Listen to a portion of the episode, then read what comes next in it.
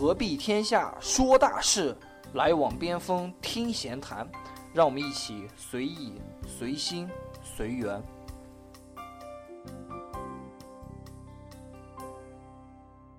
大家好，我是老边，欢迎收听本期边锋闲谈。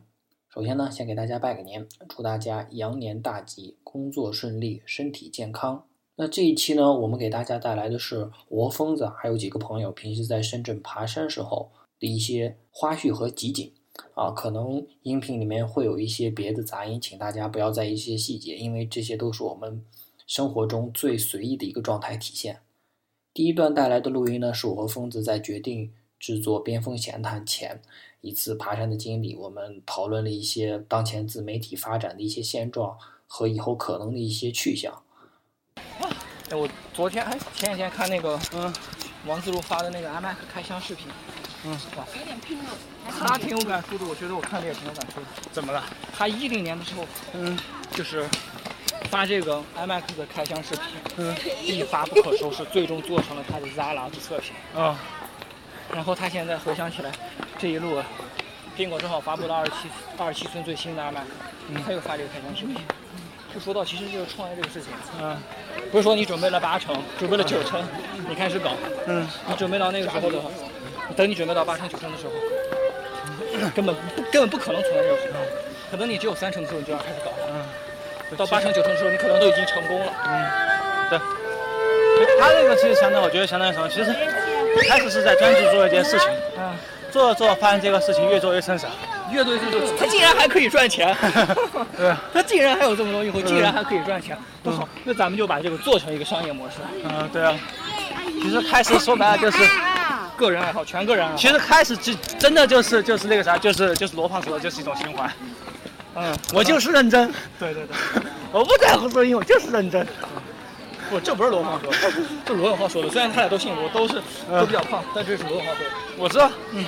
就罗永罗永浩也这也有成罗胖的好吧？像像那个那有两个罗胖了。是啊，罗振宇当时他说，罗振宇他罗医生有时候就有有哪期就提到过那个罗永浩，就说他缺击手机啊是。他罗胖，啊但但不是我不是我这个罗胖啊，是另外一个姓罗的。还挺有意思。王柱那个扎拉确实挺容易。嗯。他就是你看他这个，尤其是和看他和那个老罗。两个类似针锋相对，对吧？嗯。感觉他这个其实他这个路也真是可挺磕磕碰碰的，对，还挺坎坷的，因为他自己也在探索他的一种模式。嗯。毕竟国内没有这种成功的案例可以借借鉴，对，国外的话又不具有这个代表性。对，其实他也是个自媒体，他就是自媒体。对啊，他就是自媒体。对啊。他就是自己，他自己本身就是一个极客，嗯，他就喜欢捣鼓这些数码产品。那最后想，我干脆就拍一个，给大家一起看，一起捣鼓的。他那个，他就和我之前那个兼职的那个 WP 的，嗯，最开始其实做的很像 WP 的，但是我觉得到现在还没做起来，因为微软的 微软的 Windows Phone 太不给力了，太不争气了。嗯，如果它像，如果它像苹果的 iOS 一样，说不定它就是下一个微风网。说不定它就是现在的微风网。嗯，那微风网当时它其实也就是一个嗯苹果爱好者这个聚集地。嗯，讨论讨论怎么越狱，怎么刷机。嗯，没想到最后这个 iOS 系统，我操，这么屌！对啊，大家都都来了。对啊，流量流量增大了，对，就可以有商业模式了。微风网就是深圳的一家企业。嗯。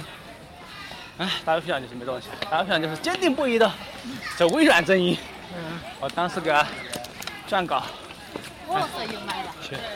啊，看了不少东西。当时觉得，其实当时，嗯，在写的时候就觉得没什么希望了，呃，就就有遗忘，就好像感觉他那个实力太悬殊了一点。跟什么实力？跟其他软件？跟 iOS 和那个安卓平台，对吧？这边已经两大巨头了，这个你这个你这个系九十以上的市场，对你这个系统不是巨头，只是你这个微软是个巨头而已。第二段录音呢？是我和疯子当时在讨论边锋闲谈前期如何推广的一些问题。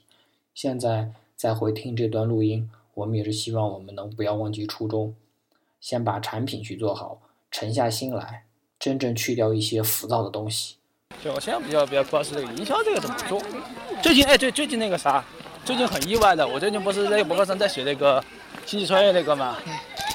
写到第四篇，我靠，突然想就把最近两天一下真一下一下子那个热度热度推荐一下一百多，然后然后那个加关注粉丝一下增长二三十个，这两天就这两天，这天我一打开那个那个 lofer 就是就是就是三四十条通知，我觉得就是，嗯，真不用考虑什么影响。当你认真的把一个事情做好的时候，总有认可的人。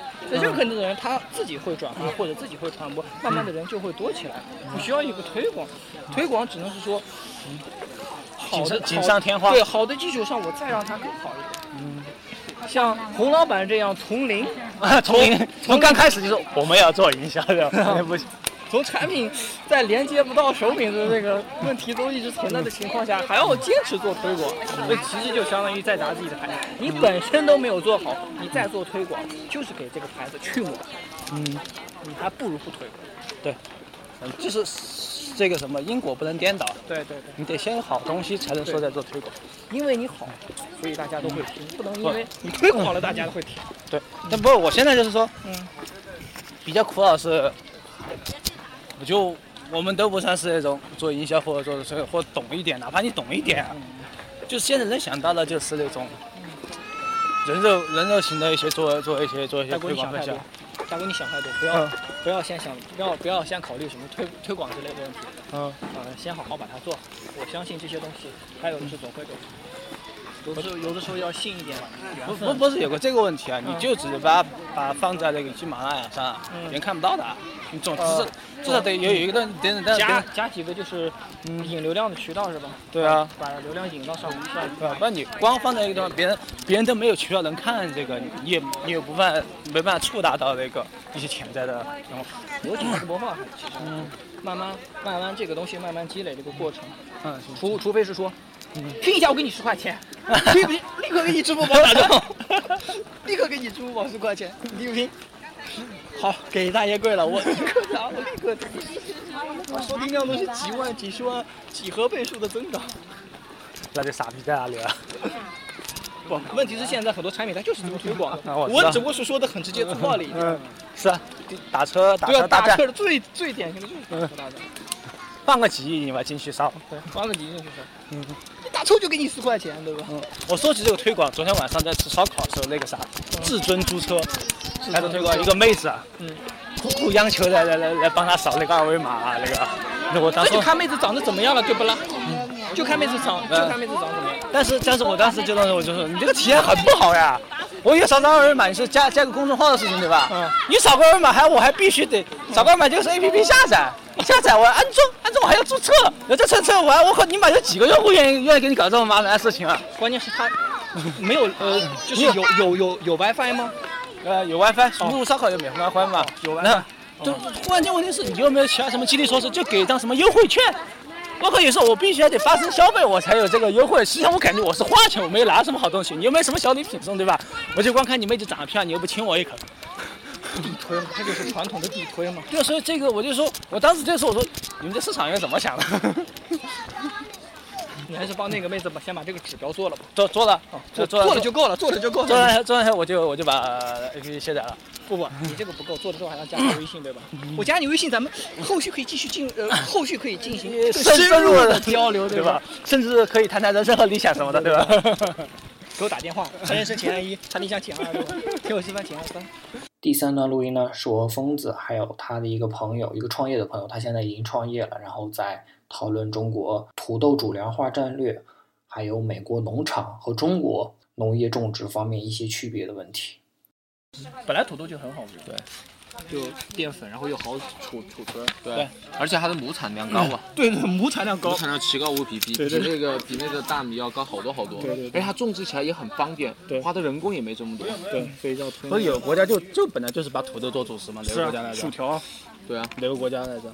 什么土豆泥啊？欧洲国家，欧洲都是那样，美国也是这样，美国土豆从那个美洲传过来的嘛，嗯，他们就没有什么说的非得吃大米饭。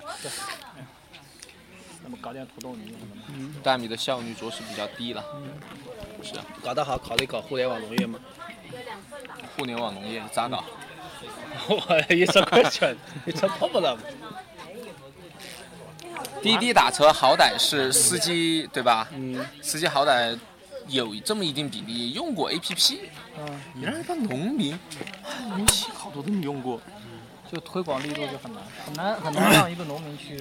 就看你在抓这个产业链哪个位置，因为这个产业链是分成那个生物技术这种原料供应产业链，就就大众原料产业链和生物技术供应产业链，再到养殖产业链和种植产业链，再到下游的这个流通产业链，就看你要做哪件事儿。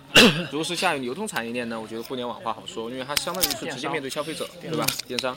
但是你你在做，但这件事儿其实其实轮不到我们来做，嗯，就那那别他们做这事儿就行了，中粮做这事儿就行了，轮不着你来做这事儿，对吧？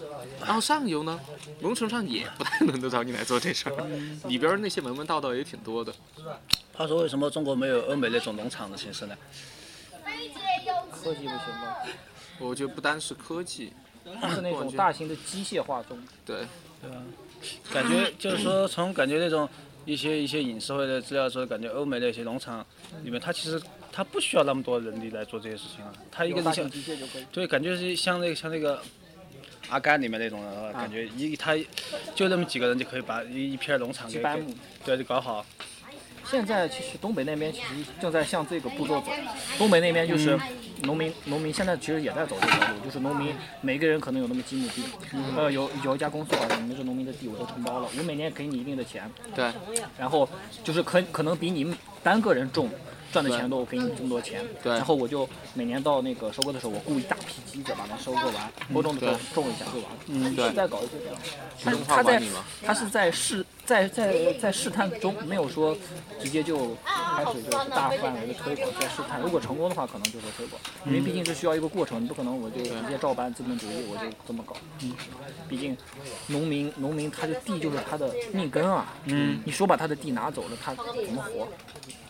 反正我觉得，我只是就是看到就是感觉欧美那种，我靠，一个农场主就是那种，就是一个小家庭对吧？经常就是男主角、女主角回家回回老家看父母，父母就是就是个农场主，这这这这种地，两个人就经理那么大一块地方。没错，嗯这但这里边还有一点不一样，就是人家那个平均每亩地的人口本身就不高，嗯，中国平均每亩地人口太高了，而且那个农业人口天然的比例很高嘛，对，就你你没办法推广这事儿，它天然就是这么来跟踪的，嗯。那这一期的春节特别版就到这里，下期呢我们会总结一下春节期间发生的一些互联网界的一些事情，还有我们会做一个很小的活动来回馈我们的听众。好，那这期节目就到这里，我们下期再见。